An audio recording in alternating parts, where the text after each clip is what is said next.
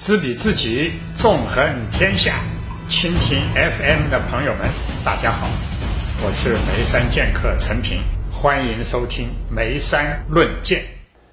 今天呢，我就要补充这个美国储蓄贷款银行处理的方式和2008年奥巴马政府处理金融危机的方式做一个对比。那么中国。自由派的经济学家啊，或者是本本主义经济学家，经常有一个荒谬的说法，什么说法呢？认为金融市场啊是有效的，所以不需要政府干预。如果政府干预呢，就是政府在选择赢家，这是不公平的竞争。那我就问你，对谁公平啊？经济学的微观经济学理论有一个说法叫帕雷托最优。意思什么呢？就是政府的干预不损害任何人的利益啊。那么说的白一点，既不损害穷人利益，也不损害富人利益啊。在金融波动的时候，既不损害借款人的利益，又不损害放债人的利益，可能吗？是不可能的。但实际上，在开放经济的情况底下。真正重要的问题是捍卫啊本国多数人民的利益，也就是说我讲的国计民生、国泰民安的利益，还是维护外国资本，尤其在外国资本如果用游说集团收买了本国的执政的精英的时候，你是捍卫外国投资者或者债权人的利益，还是捍卫本国的利益？这绝对不是一个政府中心的问题或者市场有效的问题，而是什么呢？而是国家利益和外部的利益之间的矛盾问题啊。所以我觉得中国政府啊，在处理这个金融问题的时候啊，在模仿西方搞什么利率自由化、利率市场化的时候，一个非常大的问题呢。就是考虑到了中国稳定的需求，这是中国的央行做的比美国美联做的好地方，但是没有考虑国内的不同利益集团之间的平衡。究竟你是保护多数工人、农民群众的安居乐业的利益，还是你要保护金融市场里面少数炒家的利益？金融市场里面，你是要保护做实体经济的企业家的利益，还是要保护做这个虚拟经济投机生意寻租者的利益？这个问题啊是没有什么啊政府中性可言的啊。我在这里呢把话讲的啊清清楚楚，这也是我和前耶鲁大学、现在香港大学的金融学家陈志武的基本的分析。他攻击我说的研究都是垃圾，他指的什么呢？恰恰的指的我批评华盛顿共识，而我批评华盛顿共识，并不是我的原创，谁的原创？就是我讲的，我的朋友啊，Stiglitz 啊，诺奖经济学家，他是首先批判华盛顿共识的，啊，到金融危机出来以后，连英国首相布朗。也宣布华盛顿共识啊，已经成为过去。只有我们国内还有一批崇美的自由派的经济学家，然后呢，以陈志武为首来替华盛顿共识辩护。那么我就来分析一下，为什么华盛顿共识是错？前面我讲过，中国处理四大国有银行它的坏债。啊，是把它分别成立资产管理公司，把它冻结起来，然后呢，用发展来解决问题。但是还有一个思路啊，我认为中国可以借鉴，对那些投机资本啊造成的泡沫和危机，到底政府是替他们买单呢，还是让他们责任自负？啊，那老布什采取的方法。和奥巴马总统采取的方法正好的相反。那么原因呢？有一个具体原因，因为储蓄贷款银行啊，都属于中小银行啊，信用社啊，当时大概美国有七千多家储蓄贷款银行，有一半产生了问题，一半产生问题怎么办？嘿，老布什是采取的办法就是金融家常说的“壮士断腕”，让你破产。那老百姓一想。让大批中小储蓄贷款银行破产，不就会天下大乱吗？不就会引起社会动荡吗？啊，做中国人的概念呢，要维稳的话，应该救啊，跟这个奥巴马去救那些金融寡头一样。其实，老布什脑袋很清楚，中小银行贷款因为投机出的问题，你责任自负，责任自负干什么？让他这个。投机的资本破产，该抓人的抓人，该坐牢的坐牢，以后投机人就不敢那么啊，故意叫政府买单，这种策略就不行了。那让这个大批的中小银行破产，他怎么办呢？老布什的办法是成立了一个清算公司，啊，不是资产管理公司，这清算公司叫 RTC，啊，Resolution Trust，啊，实际上就是。解决问题这一个委托的公司啊，后来归到这个储蓄贷款的保险公司去了。那么运作的时间呢，大概是八十年代啊，这个末到九十年代中。他的办法非常简单，就是让你这些资不抵债的啊储蓄贷款银行让你破产，破产以后政府接管了大批这些银行拥有了什么？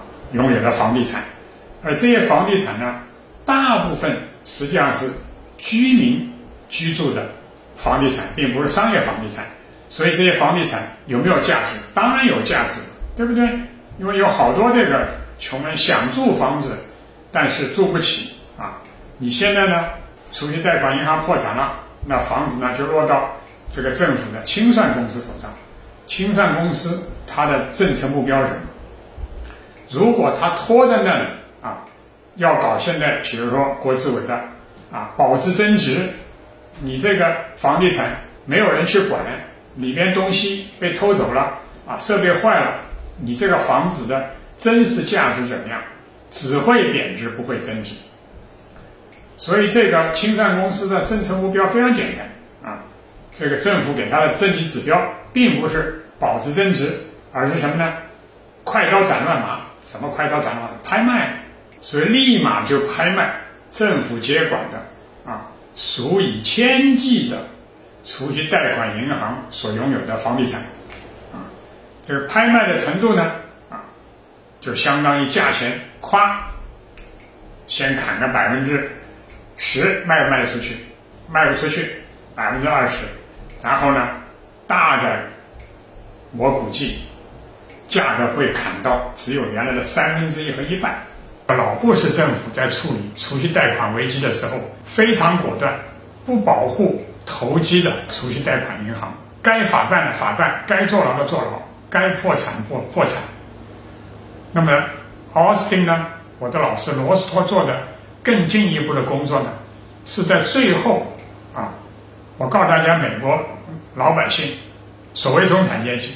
连一千美元的储蓄都拿不出来，所以真的到最后要拍卖美国政府手上拥有的房地产，最后奥斯汀的价格到什么程度呢？一块美金一栋房子，哈，这种房子平时大概值好几万，为什么会一块美金呢？因为这个房子所处的地段就是我在波士顿、芝加哥、纽约。都非常熟悉的大城市的黑人区的边缘，犯罪率、吸毒率很高，然后有工作的中产阶级都从黑人区边缘逃走了，然后黑人区呢就变成一个我讲的高等收入困境。什么叫高等收入？你低等收入的工作找不着，拿了补贴就是失业救济，脏的活也不愿意干，都让墨西哥人干。奥斯汀当时出的绝招。一块美金的时候，条件什么呢？不在贫困线以下，你也没有资格买。更高明的什么地方呢？你买了这个房子，你不能投机，所以你你给你这个房条件，你必须把这个身家性命搭进去，自己住到那个黑人区里头去。这个主张，你们就可以对比张维迎的主张，说官员应该拿自己的财产拿去抵押，那那样的话不是鼓励政府官员啊都去寻租和贪污吗？但是奥斯汀的高明地方。实际上，最重要的不是拿财产去博弈，是拿你自己的身家性命去博弈。所以，他一个条件啊，你自己必须住进去。住进去以后，他的目的什么呢？目的要叫你从拿政府补贴救济啊，和这贩毒洗钱，变成什么？变成一个稳定的中产阶级。那什么？就是你一定要找个工作。啊，哪怕你是开垃圾车的工作，很辛苦，但那也是一份工作呀。我怎么逼他去找工作？他们开出条件就是，你必须到银行申请一千美元的贷款，拿来干嘛？拿来维修你的房子。大家想想，这不是很奇怪吗？好，本来这些啊，这个穷人吃救济啊，没有这个银行贷款，他也就是什么？他也就是美国讲的黑户，没有信用，没有任何银行愿意这个借钱给他，他他永远是一个什么灰色经济里的边缘人，犯罪吸毒的这个大本营。你现在他要想要自己变成一个有产阶级，要有一个房子，他就得去找一个工作，借一千美元，然后呢借了钱以后，他要维持自己良好信用，他就不是把钱赚来的钱都喝酒。啊，都吸都花光了，他干嘛？就会还贷，啊，把这个账还清了，这个房就变成他的了，他就呢安居乐业。所以当时我没有感到这个后果有多好。后来苏联垮了以后，来了俄国的啊科学家，我要带他去看。我说你你要别相信美国那资本主义社会有多先进啊，我就带他去看奥斯汀的这个德州的这个。啊，黑人区，结果非常意外的发现，黑人区原来我都不敢进去啊！啊，草坪上面那个草长得有半个人高啊，像个荒地似的。现在草都推得整整齐齐，门前还有篮球架。黑人都变成安居乐业，原来吸毒啊、黑手党泛滥的地方，现在变成中产阶级了。所以这一套设计的良性循环。我在国内九十年代开始讲了多次啊，我觉得中国的金融主管啊听不进去，为什么呢？这都是违背啊西方新古典经济学的清规戒律，什么帕瑞托最优啊，中心政府啊啊，政府不能干预啊。其实处理危机的时候，政府干预就是有非常。不同的目政策目标，而奥巴马政府呢，他是民主党政府上台，本来是想要造福老百姓，搞医改的，但是搞医改，他就知道最大的阻力来自于什么呢？来自于金融集团，他要讨好金融集团，金融危机的时候大而不能倒，救了寡头，然后没有救老百姓，就产生美国的占领华尔街的运动，而且呢，股票市场高涨，但是。